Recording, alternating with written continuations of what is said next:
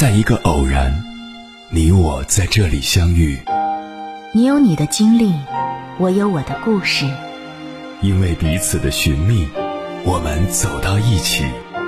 千山万水只为你，捎来谁的秘密？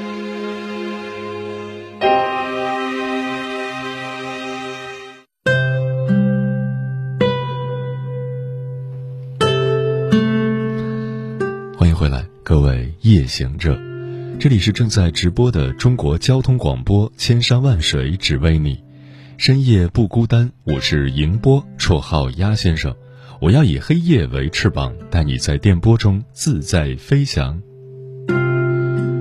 之前我问过我身边的女性朋友一个问题：为什么有些男生只适合当朋友，不适合当恋人？有的说太丑，有的说太自以为是了，有的说没有安全感，有的说他身边围着太多异性了，还有的说在他身上看不到未来。在爱情的世界里。有缘无分的人太多了，也许你身边就有这样的男生，他在你眼里什么都好，连缺点都很可爱，是相处最融洽的朋友。可是，在靠近一点时，你会发现，原来你们并没有想象中合拍，甚至根本就不是一类人。接下来，千山万水只为你跟朋友们分享的文章，名字叫《从朋友到恋人，只是我在自导自演》，作者莫念三。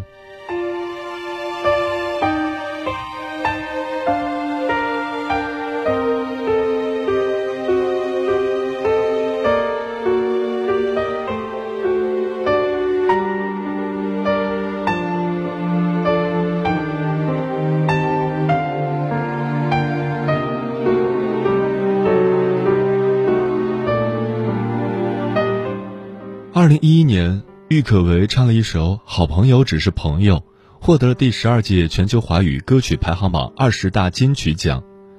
在这首歌里，现代都市男女面对爱情时的朋友以上怕期待落空，恋人未满又感觉失落的纠结关系，被郁可唯演绎的淋漓尽致。那时我第一次听这首歌，并不懂得歌词的含义，只是单纯的觉得歌确实不错。后来我真正明白，从陌生人到男女朋友，真的要付出很多，还要舍弃很多。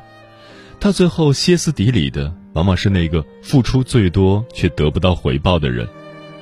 就像歌里所唱的：“好朋友真的只是朋友，也只能是朋友，不能够占有。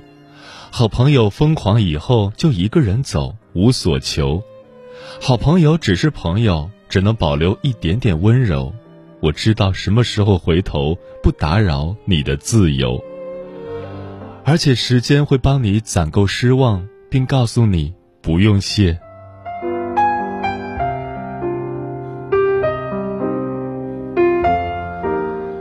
分手了两年，现在想起他，还是会心痛。看过了许多人，遇到了许多事，才明白，很多时候你骂他渣。不过是因为他没资格承受你那么重的爱和付出。最初认识阿勇时，我正在进行着一段半年多的姐弟恋，跟那段爱恨交织、身心疲惫的姐弟恋相比，阿勇犹如一股清风，吹进了我荒芜的心房，所到之处弥漫着一股桂花香。但我们没有很快的确定关系。我们是高二时因学艺术在传媒班认识的。对于我这个一米五八的萌妹来说，她一米八五的身高让人十分有安全感，以及她青涩明晰的脸庞，乍一看是十分阳光温暖的。她的笑明媚而倾城，害羞尴尬的时候会舔下唇，用性感形容不为过。他是隔壁化妆工作室漂亮姐姐的亲弟弟。有着和姐姐很像的五官，总之，他的到来给班里带来了很多乐趣，因为这是班里来的第二个男生，而且属于男神级别。二零一五年五月，我第一次见他是在老师的办公室，他有一张坏坏的笑脸，连两道浓浓的眉毛也泛起柔柔的涟漪，好像一直都带着笑意，弯弯的，像是夜空里皎洁的上弦月。白皙的皮肤衬托着淡淡桃红色的嘴唇，英俊突出的五官，完美的脸型，他符合我对男神的所有要求。他与老师的谈吐举止大方的吸睛，可能真的是一见钟情。初始，阿勇没有记住我的名字，他一直喊我班长，但庆幸他经常跟我说话，眼神和语气都令我开心。对于时不时耍小情绪的我来说，他的温柔和耐心天地可见。一个月的学习很快过去，即将暑假集训，我在期待跟他生活在同一个屋檐下，处在同一间教室，甚至跑到他宿舍里去嗨去闹，彻夜难眠。第二天却等到他的消息，说不参加集训了。原因是，他要去西安上铁道技师学院，不参加艺考。我构想的种种相遇、相识、相知都太早，破灭的速度之快，让我有些措手不及。其实那段时间并没有什么太大的影响，我以为我还会再见到他，每天一得空拿上手机，便用各种理由骚扰他，开始猛烈进攻，哪怕他只把我当做朋友。普通朋友，我当时的小对象才高一，他人很好，对我也很好。因为好感，我接受了他，但我完全没有办法给予他想要的同等回报。有时候，面对他无微不至的关怀，我还会产生一种无法言喻的压迫感。可能仅仅是好感，不是喜欢，更不是爱，哪来的那么多麻烦的，非要在一起？有一次，我阿勇因偶然遇到，晚上一起吃饭，恰巧手机没电了。等晚上回到学校时，竟看见心急如焚的他在女生宿舍楼下来回踱步。他一看到我就发了疯似的抱住我，一边指责又一边心疼，语无伦次的问我去了哪儿。那一刻，我知道自己永远不会像他爱我一样爱他。如果我爱他，我一定会在手机没电前告知他。如果我爱他，我甚至根本不会和别的男生玩到忘记时间。后来考虑再三，我还是提出了分手，因为我知道这段感情谈下去，自己只会变成万人唾弃的吸血鬼，在他的血流成河中赖以生存，却无法给他腐烂的伤口负任何责任。我跟阿勇说了这段姐弟恋的故事，他表示很同情那位小兄弟，怎么会撞到我这么一个人？可我说，我见过自己爱一个人的样子，所以我知道自己没那么爱他。可能分手后，我在他和他朋友的嘴里，成为了十恶不赦的渣女。但如果在一段，并没有很爱的感情里一直拖着，才是更罪无可恕的渣啊！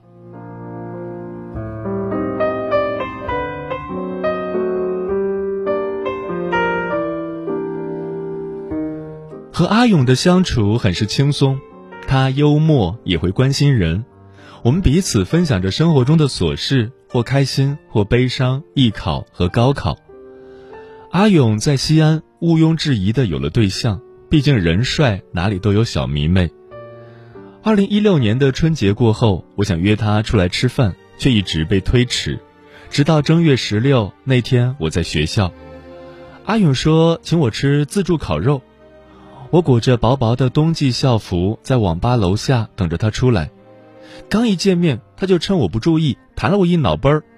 我一脚踢起就要踹他，他一个大手顶住我的头，让我不能动弹。因为腿短，我也踢不着他。我这边气得直跺脚，他在那边笑哈哈。吃饭的过程都是他在烤，我在看。然后他把烤好的肉夹到我的盘子里，调好酱以及各种料。而我只负责看和吃。阿勇说：“我烤肉的样子很逗，吃肉的样子也很逗。”他一直在笑，我一个劲儿的在吃。我喜欢看着他笑，只是觉得他有酒窝，笑起来很好看。谈起对象，他说分手了。我开玩笑的说：“我们都是单身，正好可以凑合在一起。”他一愣，好像认真在思考，半晌说。好，于是我们就在一起了。那天晚上，阿勇告诉我，其实正月十六是他的生日，多好！我陪他度过了十八周岁的生日，他还收到了世上最好的礼物，那就是我。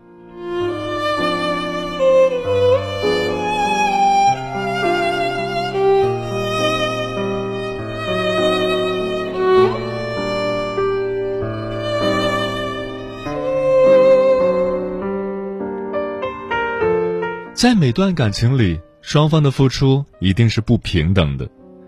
那天一别后，我们经历了一百二十三天的异地恋，我也忙，他也忙。我在忙着高考复习，他在忙着各校招生。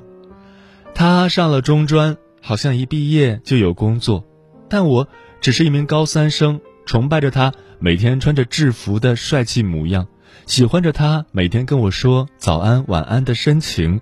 觊觎着他与我的最萌身高差。隔着手机屏幕谈恋爱是很难受的事情，有时候我也觉得，我们的感情真的很廉价，甚至不用花几块钱的短信费，直接微信上说晚安、爱你、么么哒，然后就可以该干嘛干嘛去了。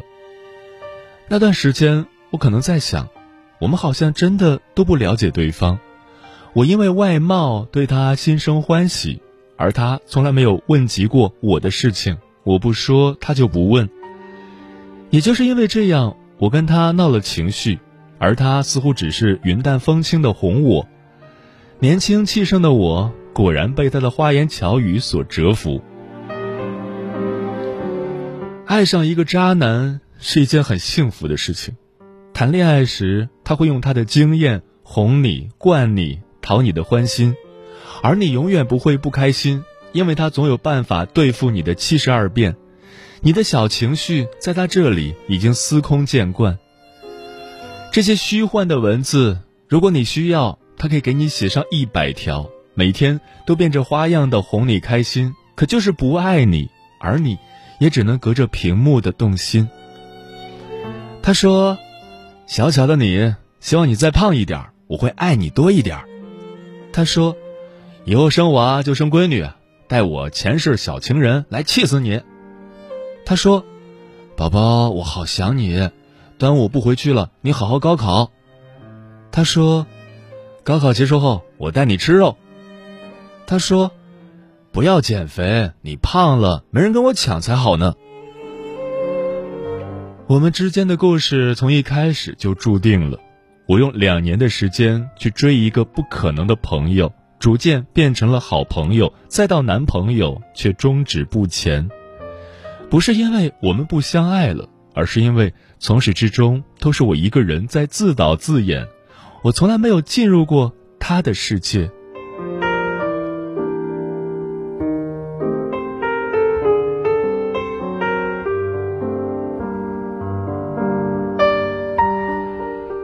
高考后，他回来了，庆祝我终于摆脱高中苦海。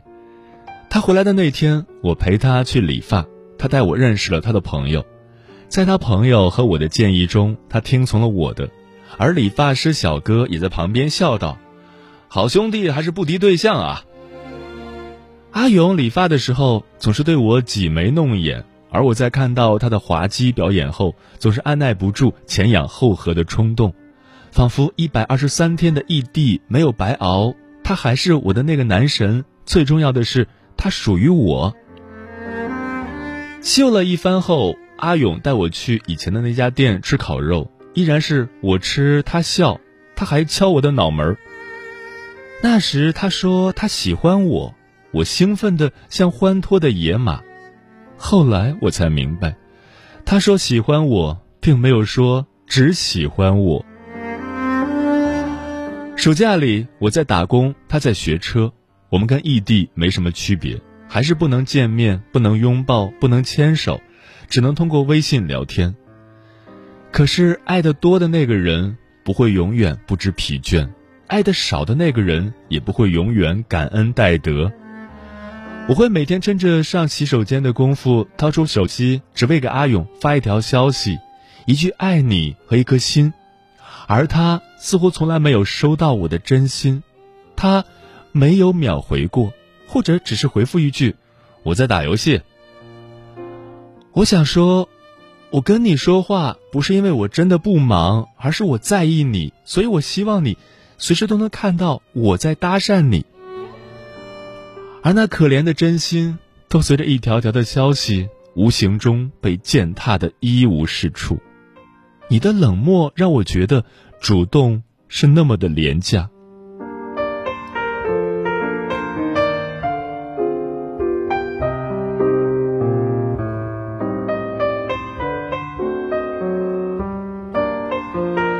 或许你也遇到过一个人，你们每天都会微信聊天，截图的聊天记录就有十几页，时不时在被窝里看看就会笑起来。你以为这就是恋爱了？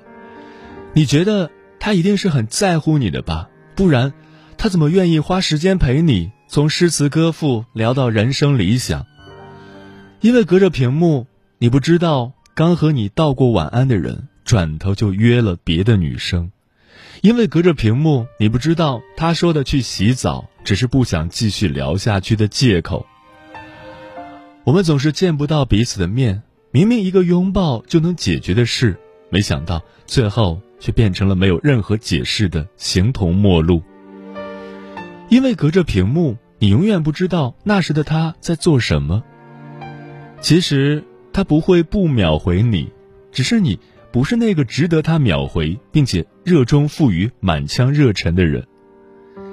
那个你不知道写写删删多少回，每句话都反复斟酌，甚至表情包都是精心挑选后的聊天中的男人，他已经跟别人在一起了。而你的喜怒哀乐，明明缘由是他，但他比谁都高高挂起。故事不够动人，说故事的人却总能掉泪。其实每个人都会累，只不过是有些人为了保护自己而伪装着。有时会突然心情不好，偶尔像患了自闭症似的，不想说话，也不想做任何事，静静躺在床上盯着天花板就是一天，连周末出门买饭的动力都没有。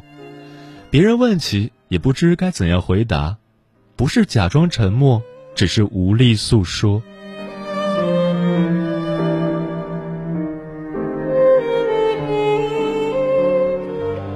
日复一日的过着枯燥无味的生活，直到某天，我进不去阿勇的 QQ 空间了，询问他却没有得到回应。这个时候，寻常套路中的争吵冷战扑面却没有来。如果此时没那么爱的一方提前逃走，就会变成不负责任的人渣。我一直告诫自己，不能让这段感情和上段感情一样。我唯一能避免自己变渣的方法，可能就只是，不够爱的时候别轻易开始，不爱的时候及时放手。当我用小号进入他空间的时候，我才知道，原来有一种情侣头像是三个人可以使用的。都说女人是神探，我追溯到了那个女人的空间和资料信息，原来。阿勇跟前任和好，却没有告诉我继续脚踏两条船。这之后，我没有多说什么，直截了当的提出了分手。他说好，于是我们就分手了。分手那天，我没有哭，我知道自己的心其实早就麻木了，但那一天真正到来时，还是会痛的。朋友阿新说：“阿勇就不是个好东西。高中同学马欢被他折磨的死去活来，还闹过割腕自杀。他是个负心汉。每个人都相信最初的自己不会投入太深，到最后还不是通通都万劫不复？因为青春期的自己总是不可一世，不撞南墙就不会回头。你也想知道，到底是你硬还是南墙硬？”以至于现在，我很讨厌随口而出的毫无意义的“我爱你”，也讨厌可以随时收回的短暂温柔，还讨厌可以想来就来、想走就走的感情。我们之间没有什么虚伪的誓言，也没有什么恶意的隐瞒，只不过闭眼时就会浮现出他的脸。所有的事情总是会变的，比如今天的花开了，明天就会凋谢；比如今天的努力，明天就会被打击；比如今天的钱总是留不到明天。但总有一些事情是不变的，比如头顶的天空一直陪着你，比如天亮了，地球又转了一圈，比如我始终没有放下阿勇。我不止一次做了同一个梦，真想长梦不醒。我梦见我披着最洁白的婚纱，款款的走向他。阿心说：“不爱你还伤害你。”这可不是渣那么简单。嗯，我知道，我知道，我其实都知道，他并不爱我，只是因为缺一个女人，而我恰好出现。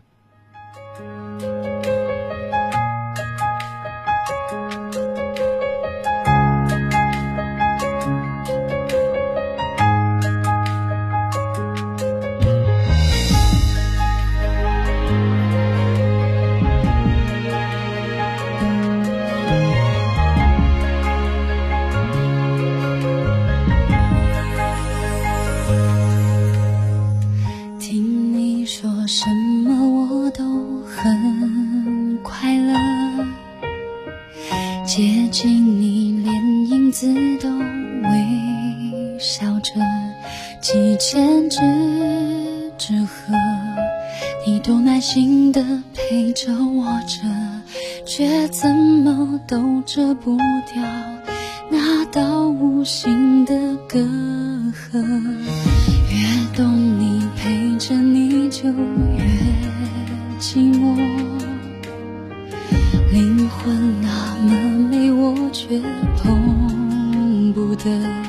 感觉再炽热，也不能让飞蛾去扑火。靠近你的梦。难道就能失落？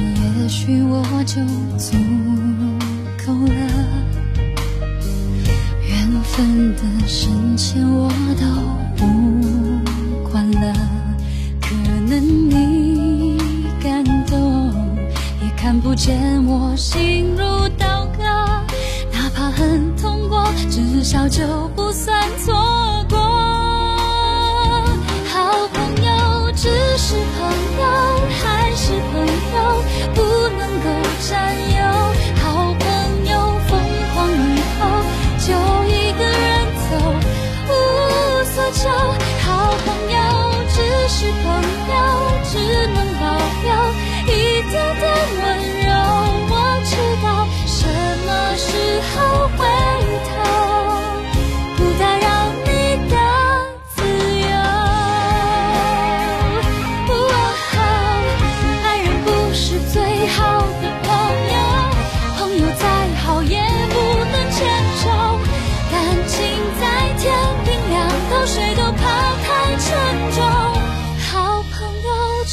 是朋友还是朋友不能够占有。好朋友疯狂以后还是一个人走无所求。